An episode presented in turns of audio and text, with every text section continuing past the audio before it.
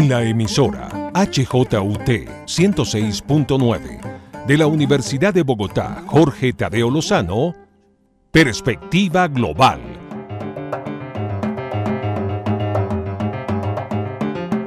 Un análisis a todos los cambios y retos que el siglo XXI le plantea al mundo.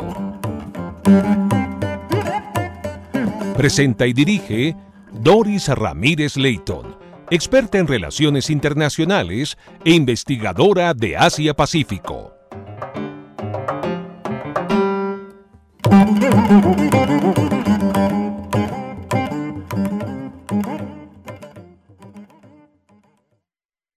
Bienvenidos a Perspectiva Global, programa que analiza las implicaciones geopolíticas, económicas y sociales que impactan al mundo.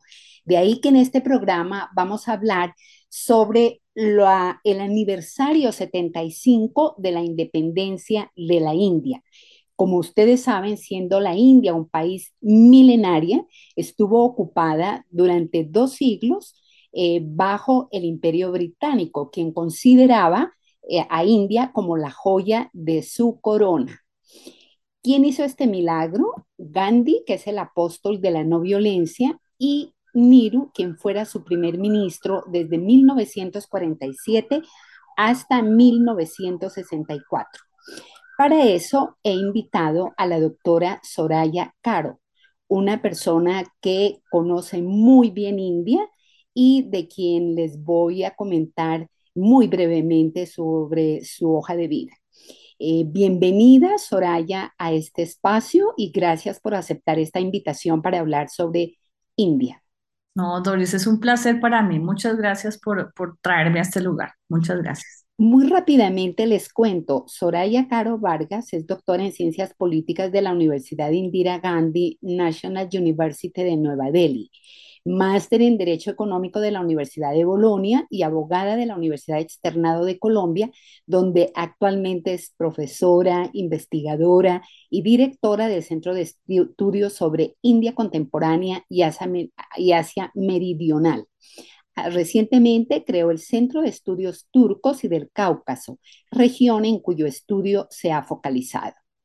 Bien, para empezar, doctora Soraya, eh, yo diría que siendo India una civilización milenaria, ¿qué aspectos destacaría usted como avances al siglo XXI, teniendo en cuenta que todavía hoy, pues este gran país se debate entre millones de su población viviendo en el umbral de la pobreza? Pues Doris, mira, yo agradezco la pregunta eh, que me lleva a explicar un poco el origen eh, de la India y de su diversidad que no tiene parangón eh, frente a ninguna otra eh, nación en, el globo terráqueo. Eh, India, o lo que fue el Indostán, la región del Indostán, durante miles de años, pues es el lugar en donde se encuentra una geografía bastante compleja. Tenemos el arco indogangético al norte con el Himalaya bordeándola, o sea, el techo del mundo eh, detrás de ella. Eh, y por el lado occidental tenemos esa frontera anterior que era con el desierto del Tar y, el y la meseta iraní. Em, lugares desde donde empezaron a llegar eh, cientos de pueblos, los Harappa, los Kushani, los túrquicos, los mogoles, los indopersas, es decir, una, una, una, variedad de etnias, de pueblos, de razas, de religiones que se apostaron en esa parte norte eh, del subcontinente. Y abajo, en, lo que es el, eh, la India, como hoy la conocemos, tenemos otra geografía muy distinta, eh, de difícil conectividad en tiempos ancestrales, que es la meseta del Deccan, una meseta que está rodeada por los Gado occidentales y los orientales, que tiene una, un grosor casi de 2.000 metros, eh, eh, eh, sí, 2.000 metros que fueron, que se fueron desarrollando como consecuencia de erupciones volcánicas por, por cientos de años y que generan un ecosistema totalmente diferente al de arriba. Y en ese orden de ideas, otras razas, otros pueblos, otras formas de vida se apostaron en esa geografía, particularmente los pueblos dravídicos de, que tienen origen en África. Entonces ahí empezamos a ver esa, tremenda diversidad de la India. Hoy 23 lenguas oficiales, más de mil dialectos, 13 religiones mayores eh, permanente, en permanente actividad y, y relacionamiento, eh, 600, 960 millones de hinduistas, imagínate casi el 79% de una población que hoy suma 1.400 millones de habitantes en una región o en una geografía que es apenas tres veces Colombia. Eh, más 178 millones de, musulmanes, la tercera población musulmana después de Indonesia y Pakistán. Entonces, eh, pues estamos hablando también de 27 millones de cristianos, 20 millones de sikhs. Es decir, hablar de la India es hablar de muchos países. La India solamente se consideró una unidad eh, nacional solamente hasta 1947, hasta ese momento que tú relatas en el que se logra finalmente la independencia del, imperio británico a instancias del propio imperio británico y de un esfuerzo mayúsculo de esas personalidades a las que tú haces referencia, eh, como Gandhi, como Nehru, como Ambedkar, el, padre de los intocables, eh, y de otros eh, que los precedieron y que durante más de un siglo lucharon por la independencia del país. Entonces, pues fue un, un, periodo largo, como te digo, fue desde mil, 1857 en donde empiezan a expresarse o a manifestarse las intenciones eh, del pueblo indio de independizarse, eh, pero solamente es hasta 1947 cuando el Parlamento británico le da la posibilidad al Indostán con unas condiciones muy dolorosas, una de las cuales fue la división entre India y Pakistán. Y eso le cambió la vida al subcontinente, le cambió la vida al mundo y por supuesto a los actores, a India y al nuevo, al nuevo Estado musulmán. Entonces, porque además fue una, participa una participación, una partición, perdón, inconsulta eh, con los pueblos que, que, que, se apostaban en esa, en esa, en esa zona, eh, en donde tenemos, por ejemplo, a Cachemira, a los Punjabis, a los Sikhs, todos ellos eh, pues conformando un camino que lleva al, al, mar Arábico y que constituye la salida hacia, hacia, hacia el Índico por parte de los países eh, de Medio Oriente y de China. Entonces, son localizaciones eh, geopolíticas y, y, y, y, geográficas muy estratégicas para todas las, las naciones eh, que rodean la India. Entonces ahí empezamos a, a ver pues una, una complejidad eh, mayúscula para manejar los temas contemporáneos. Pues muy interesante, doctora Soraya.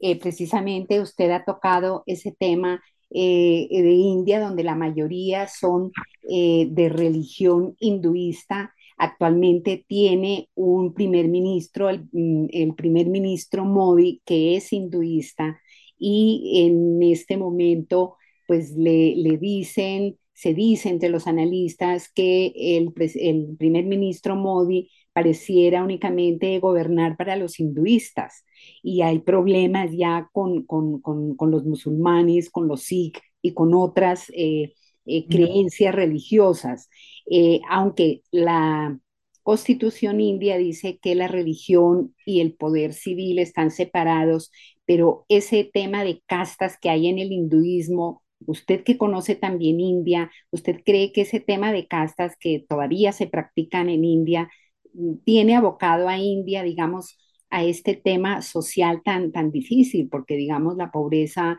es enorme, aunque hay provincias de, pues, muy, muy prósperas. Pues mira, el, el tema del castismo, como tú sabes, es un tema que viene pues de, de, de las filosofías védicas, de las más antiguas. Eh, es un, es un sistema que atraviesa en la India contemporánea no solamente a los hinduistas, sino también a otros credos religiosos. Existen castas en el, en, en, el mundo musulmán, existen castas en el mundo cristiano eh, en India, Eh, el tema de la jerarquía eh, o de las jerarquías es una cosa que se arraiga mucho y que es muy característica de las sociedades asiáticas y en particular de India. El tema del castismo, pues para los oyentes, no tiene que ver nada con la clase social. Una cosa es que yo tenga plata y que ascienda en una pirámide social de ese tipo, de clase, y otra cosa es la casta. La casta es algo que viene conmigo desde tiempos ancestrales, que tiene que ver con mi familia, con lo que hace mi familia, con el lugar donde está localizada mi familia. Eh, no, son los mismos, no son las mismas castas altas, por ejemplo, los brahmins del norte que los brahmins del sur. Los dioses que adoran son distintos, las costumbres vegetarianas son distintas. La casta tiene eh, como origen la pureza, o sea, la razón de la casta es la pureza entre los diferentes grupos sociales eh, y en ese orden de ideas, pues esos grupos no se mezclan. Entonces ahí es donde viene, empieza la separación y, y pues un poco la discriminación como la veríamos en Occidente. Para los indios en general, no solamente para los hinduistas, sino para otros, eh, la casta es una forma de mantener el Dharma, o sea, para lo que yo vine a este mundo. Yo vine a ser profesora y esa es mi misión. Y si yo traiciono ese Dharma, estoy generando un desequilibrio en mi sociedad. Eh, eso básicamente a rasgos generales eh, puedo decir sobre el, el, sistema de castas que en este momento cuando se, se, mezcla con el, con el clasismo, con el racismo y con otras formas de discriminación en India que también han surgido, pues obviamente se vuelve mucho más cruenta y, mucho más eh, incidente en los niveles de pobreza que hoy vive la India. Luego, como tú dices, yo sí creo que el tema del castismo, pese a ser un tema cultural, que ni siquiera se debate en los escenarios multilaterales, eh, porque es un tema eh, de la identidad india, eh, sí eh, marca mucho en el futuro económico, político y en la estabilidad de la propia India. Entonces vemos muchos grupos que recientemente se han conformado de la sociedad civil buscando eh, mayores niveles de igualdad y contrarrestando esas tendencias políticas a las que tú hacías referencia. Narendra Modi efectivamente hizo parte o es parte de uno de, las, de los partidos políticos eh, más de derecha hinduista, eh, que pregona el partido, mm, pues el ala del partido más radical pregona una India para los hinduistas, eh, pero que no es directamente Modi el que está generando esas confrontaciones, aunque su discurso es fuerte, sino son unos grupos radicales que pertenecieron a la RSS, que es como el brazo armado del, partido, del, del partido al que pertenece Modi. Eh, y en donde obviamente eh, se promueve la discriminación o se promueve la violencia contra personas que no son del mismo credo o que tienen prácticas como por ejemplo el sacrificio de animales eh, o ciertos, ciertas formas de, de, adorar a los dioses y demás. es un tema complejo que que tiene expresiones muy violentas en diferentes estados de la India, eh, pero que seguramente pues la propia India tiene que asimilar. Yo, eh, como te describía, para mí el, secularismo indio es, un, es un elemento sine qua non a la, a la identidad india. O sea, en esa diversidad no es posible que un gobierno, eh, no importa pues los periodos que lleven el poder, logre fácilmente acabar con la premisa del secularismo en India que viene pues eh, regulada, arreglada y protegida pues desde el ámbito constitucional y que es muy distinta al laicismo que nosotros profesamos aquí en Occidente. En India el Estado sí se relaciona con las religiones, pero de manera igualitaria. No existe una, una religión de Estado, sino que el Estado debe relacionarse eh, en la misma esfera con todas las religiones y eso es lo que debería estar intentando hacer pues el gobierno de la India. Pues eh, sí, ese es un tema muy complejo que necesita mucho tiempo para explicarlo, pero digamos que brevemente podemos decir que justamente la división eh, que hizo el imperio británico, no la propia India, que tú comentas que fue en consulto con los pueblos pues fue lo que dividió a Pakistán musulmán y a la India con su religión hinduista. Entonces, em, ellos todavía, o sea, en India hay muchas complicaciones, además limítrofes, ¿no? Entre India y Pakistán, que, em, pues, lo puedo decir ahora entre comillas, haremos un próximo programa sobre Pakistán, donde vendrá una persona que también conoce muy bien eh, Pakistán para explicarnos la, la, la, la situación y las diferencias entre la India y Pakistán. Em, en este tema de, las fronteras y los problemas limítrofes que tiene la India, eh, cada día son más profundos, ¿no? No, no, no, no, no han aminorado desde 1947 hasta hoy. ¿Qué nos puedes contar, doctora Soraya, así rápidamente sobre ese tema? Pues eh, los problemas limítrofes básicamente tienen relación con China en la frontera norte en el Himalaya y con Pakistán también en la frontera norte en esa zona en disputa que es toda la Cachemira y el Punjab. Una Cachemira que se divide en la Cachemira pakistaní y la, Cachemira india. Pero recientemente, en los últimos eh, cinco años, eh, India cambia su eh, actuación en materia de política exterior y particularmente en materia de seguridad en sus fronteras. Se vuelve mucho más práctica se vuelve, se vuelve, sale del no alineamiento y empieza a fijar posiciones muy estrictas, como por ejemplo la incorporación plena de la Cachemira en disputa eh, que estaba bajo la administración india y que tenía, según la constitución de 1950, tenía una, eh, pues, una regulación particular. Ya India recientemente lo que hace es incorporar a esa Cachemira y a la DAC que es la parte que queda cerca al Tíbet, la incorpora plenamente en la unidad nacional, en, en, la, en la India unitaria, como, como un Estado más, para poder proveer eh, y generar condiciones de seguridad mucho más ciertas. Obviamente esa decisión pues fue eh, muy criticada a nivel internacional, particularmente por Pakistán y China, pero era la única forma que India tenía de defender un territorio en el cual China también está empezando a entrar. O sea, todo el, proyecto más importante de la franja y la ruta de China atraviesa Pakistán y atraviesa esa zona en disputa. Entonces, ya cuando India ve que se le están metiendo en su territorio y que pues están, se está transformando la escenografía de esa zona en conflicto con infraestructura china, eh, infraestructura además militar, de vías, de túneles y demás, y de, y de localización de grandes pueblos o de pueblos de cientos de personas en las fronteras chinos, pues entonces India toma la decisión de incorporar plenamente. Además, pues se han eh, fortalecido los temas de infraestructura también desde India a las zonas limítrofes, no solamente la China, sino también la pakistaní, la que es en el borde con Pakistán. Eh, más de 6.000 kilómetros de carreteras, eh, cientos de puentes y otras formas de infraestructura que están facilitando la conectividad y políticas de desarrollo industrial, también en la zona para Cachemira, que hacen, como tú sabes, el desarrollo eh, genera efectos y, y, el salir de la pobreza también. Entonces, esa es como la estrategia de India en esas, en esas dos fronteras.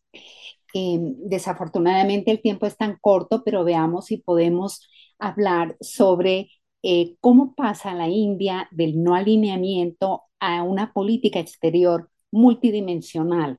Y allí me gustaría preguntarle, ¿usted cómo ve hoy este equilibrio que trata de manejar India frente a la guerra Rusia-Ucrania?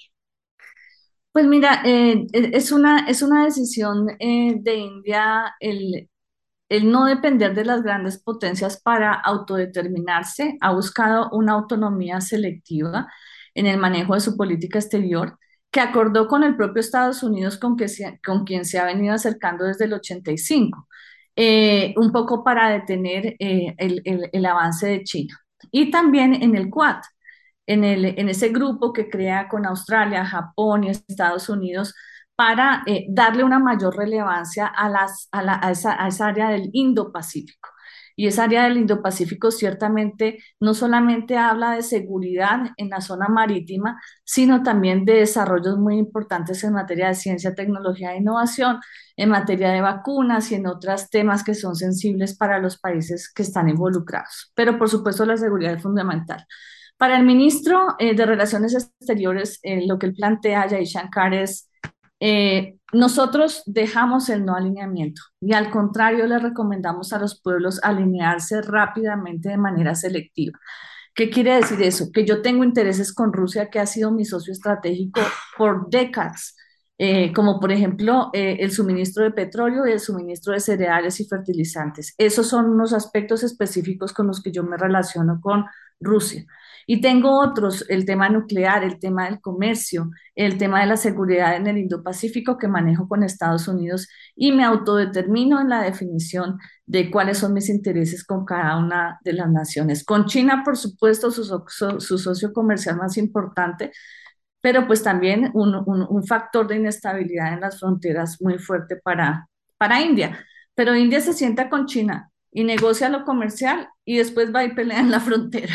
Así como es la, practicidad es absoluta, pero, pero también ayuda un poco a los estados a, determinarse.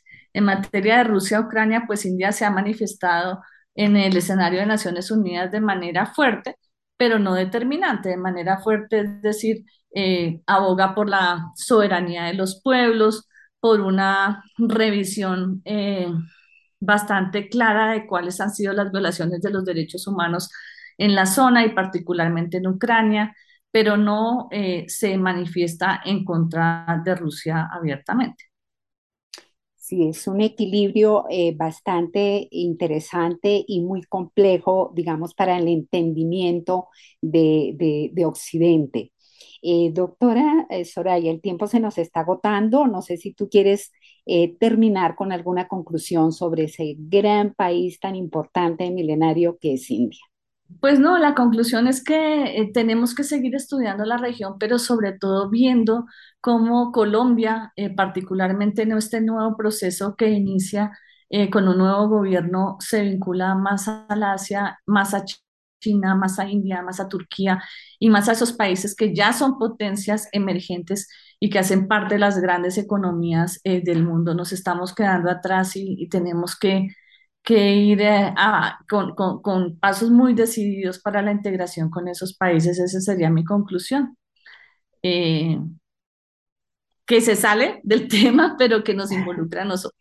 Bueno, pues muchísimas gracias, doctora Soraya Caro, directora del Centro de Estudios sobre la India y Asia Meridional en la Universidad Externado de Colombia. Gracias por su sintonía en la 106.9. Eh, soy Dori Ramírez Leighton en la dirección y realización de Perspectiva Global. Feliz fin de semana para todos.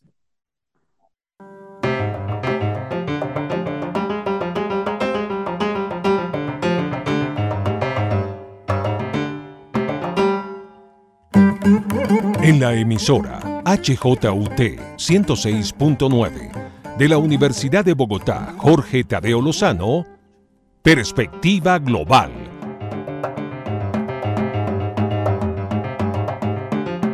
Un análisis a todos los cambios y retos que el siglo XXI le plantea al mundo.